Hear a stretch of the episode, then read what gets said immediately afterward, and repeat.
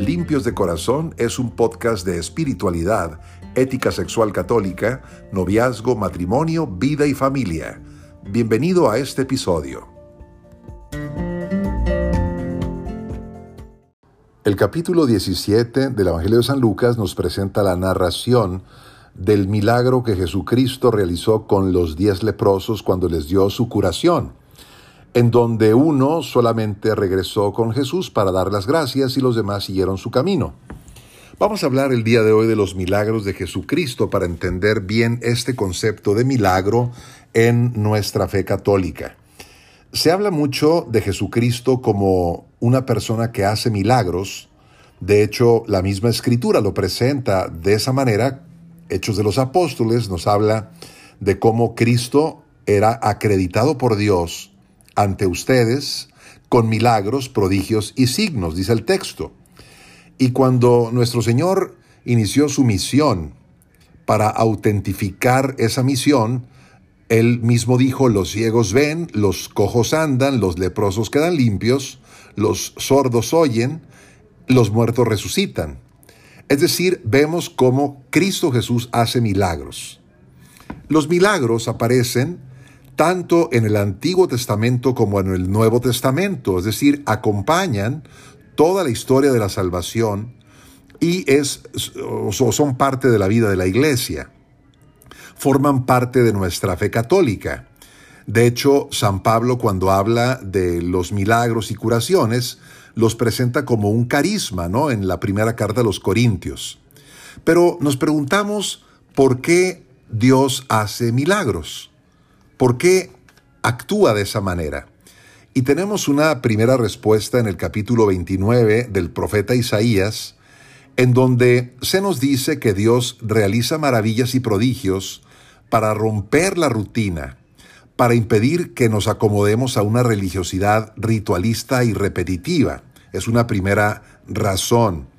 Pero también la razón es porque Dios nos asombra sobresalta nuestra conciencia, mantiene vivo nuestro, nuestro asombro, nuestra estupefacción, que es muy necesario para tener relaciones con Dios, ¿no? Dios es el totalmente otro, el trascendente, el que nos llama al asombro y a maravillarnos de lo que Él es. De hecho, cuando nosotros nos levantamos todos los días, podemos dar gracias a Dios por el milagro de la vida. Es decir, Dios haciendo milagros nos ayuda a aceptar que también la vida es un milagro y que el ser que tenemos, Dios nos lo ha dado, estamos inmersos en la existencia y esto es un prodigio, es un milagro de Dios existir. Pero también Dios hace milagros porque le gusta confundir a los sabios y a los entendidos, ¿no? Jesucristo lo dijo, te doy gracias Padre, porque has ocultado estas cosas a los sabios y entendidos y las has revelado a la gente sencilla. Es decir, a Dios le gusta poner nuestra razón en crisis, una crisis saludable, por supuesto, porque la razón quiere explicarlo todo, quiere entenderlo todo, pero hay cosas que no puede explicar y que solamente se aceptan por la fe. Bueno, por esos motivos decimos Dios hace milagros. Pero entendamos que el milagro nunca es un fin en sí mismo. No es para engrandecer a la persona que realiza el milagro, para que lo publique diciendo que tiene poderes extraordinarios, ¿no? Como hay tantos curanderos y taumaturgos que se hacen publicidad de ellos mismos. Curiosamente hay una, hay una secta que se llama la Iglesia Universal del Reino de Dios, y es una iglesia que vende milagros. Se conoce esa iglesia también con el nombre de Pare de Sufrir. Así se publicita, ¿no? Pare de sufrir. Si usted tiene un problema económico, tiene un cáncer, un problema de salud, no tiene trabajo, aquí le vamos a hacer el milagro. Y entonces te cobran miles de dólares para hacerte el milagro y mucha gente cree, vende muebles, vende todo lo que tiene para que le hagan el milagrito. Pero eso es totalmente equivocado, totalmente errado, porque el milagro nunca es un fin en sí mismo. podemos decir que el milagro es un incentivo y un premio para aquella persona que tiene fe. Eh, de hecho, en el Evangelio de San Juan, ahí San Juan no llama milagros a los prodigios de Jesús, los llama signos. Y signo es aquello que apunta a otra realidad. Por ejemplo, un dedo, cuando está apuntando hacia la luna, está señalando, pero el objetivo es la luna, no es el dedo. Entonces el signo siempre apunta a otra realidad. Y el milagro también, el milagro es algo que apunta a otra realidad, como por ejemplo en la, multiplicación de los panes, Jesucristo multiplica el pan, pero está apuntando a otra realidad como es la Eucaristía, ¿no? E, es decir, Él se revela como el pan que da la vida, el pan vivo que baja del cielo. Y la gente después del milagro de la multiplicación de los panes busca a Jesucristo porque quieren que le siga haciendo milagros, es decir, se quedan en el signo solamente, eh, creyendo que en Jesucristo se le van a resolver los problemas económicos o, de alimentación a toda la gente, ¿no? Entonces, eh, Jesucristo se pone triste, de hecho, y dice, pues, que ellos no entendieron lo que era un signo. Después de que multiplica los panes, no entendieron el signo. Esto lo vemos en el Evangelio de San Marcos en el capítulo 6. Pero podemos ver también cómo un milagro es visto de una manera positiva y también negativa. Positivo ¿por qué?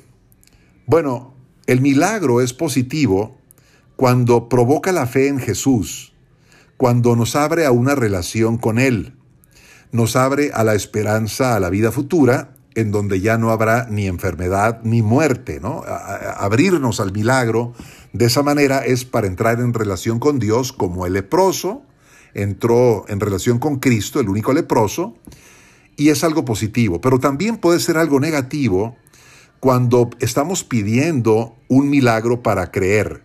Si tú me haces este milagro, yo creo en ti, Señor. Pero si no me lo haces, yo no creo en ti. Es decir, como que si a Dios le pudiéramos tronar los dedos para que nos hiciera milagros. Y no es así. Jesucristo mismo decía, si no ven ustedes signos ni prodigios, ustedes no creen. Lo decía con tristeza. Entonces, es, es negativo exigirle a Dios milagros. Ahora, también el que creamos todo absolutamente, ¿verdad? Estemos como cazando milagros. Hay gente que es así, católicos que están como basando su fe en milagros y en hechos extraordinarios y en pura milagrería. Y esto no es algo positivo tampoco, ¿no? Porque nosotros caminamos en la fe principalmente. Eh, y también, bueno, algo negativo es no creer nada, absolutamente. Hay personas que dicen, no, los milagros ya ocurrieron cuando Jesucristo vino, pero ya no ocurren más. Eh, esto es una como una manifestación deteriorada de la religión. No creo absolutamente nada. Y no es así, porque los milagros existen, queridos hermanos. Y hay que tener apertura de corazón para poder creer, al menos una disponibilidad para creer en los milagros Ahora, la iglesia no considera milagro a todo hecho que es inexplicable, ¿no? Hay muchos hechos que son eh, inexplicables, por ejemplo, en el mundo de la medicina, una persona que no tiene pupilas y de repente empieza a ver con, eh, con sus ojos, bueno, esto es un hecho inexplicable. Pero la iglesia considera milagro a un hecho inexplicable que ocurre en ciertas circunstancias. Les hablo, por ejemplo, vamos a poner un ejemplo de un hecho ocurrido que la iglesia ve como milagro. Fue el caso de Ana María Gema di Giorgio, que fue una mujer italiana. En el año 1948, eh, su abuela visitó al padre Pío, a San Pío de Pietrelcina, y le pidió la intercesión para que su hija se curara de la ceguera. El padre Pío le dijo a esta mujer, le dijo, está bien, voy a interceder, voy a orar para que tu muchacha, eh, si Dios quiere, pueda sanar, pero se lo dejó a Dios. Y entonces después eh, pasa el tiempo y regresa la, la, abuela con su hija, con su, perdón, con su nieta, con el padre Pío, y ahí el padre Pío le pone la, el, el, dedo pulgar en el ojo, en los ojos, haciéndole la señal de la cruz. Y en ese momento la muchacha recobra la vista totalmente. Es decir, por una intercesión, por una oración, se recobró la vista. Y podemos decir, esto es una intervención divina porque aunado a un hecho inexplicable, está también el hecho de la intercesión, de la oración que hace una persona eh, santa, que era el Padre Pío, ¿no? ¿Qué aprendemos entonces de todo esto, queridos hermanos? Pues aprendamos que podemos tener dos actitudes posibles. Una, la de los leprosos convenencieros que fueron pues utilitaristas solamente, buscaban el milagro por el milagro y, y nada más. Pero lo mejor que podemos aprender es el leproso agradecido. Fue el único leproso que regresó para dar gracias a Dios porque no solamente buscaba los milagros de Dios, sino buscaba al Dios de los milagros. Es decir, buscaba la amistad con Dios y entró en la adoración a Jesucristo, en la gratitud, y entonces además de obtener la salud, obtuvo también la salvación. Que Dios nos conceda una fe fuerte a nosotros, para poder también interpretar los signos que Dios nos da para que sean para nuestro crecimiento espiritual y para una adhesión amorosa cada vez más fuerte con Él. Gracias por seguir este episodio de Limpios de Corazón. Soy el Padre Eduardo Jayen Cuarón y te deseo que tengas luz, paz, bendición y alegría.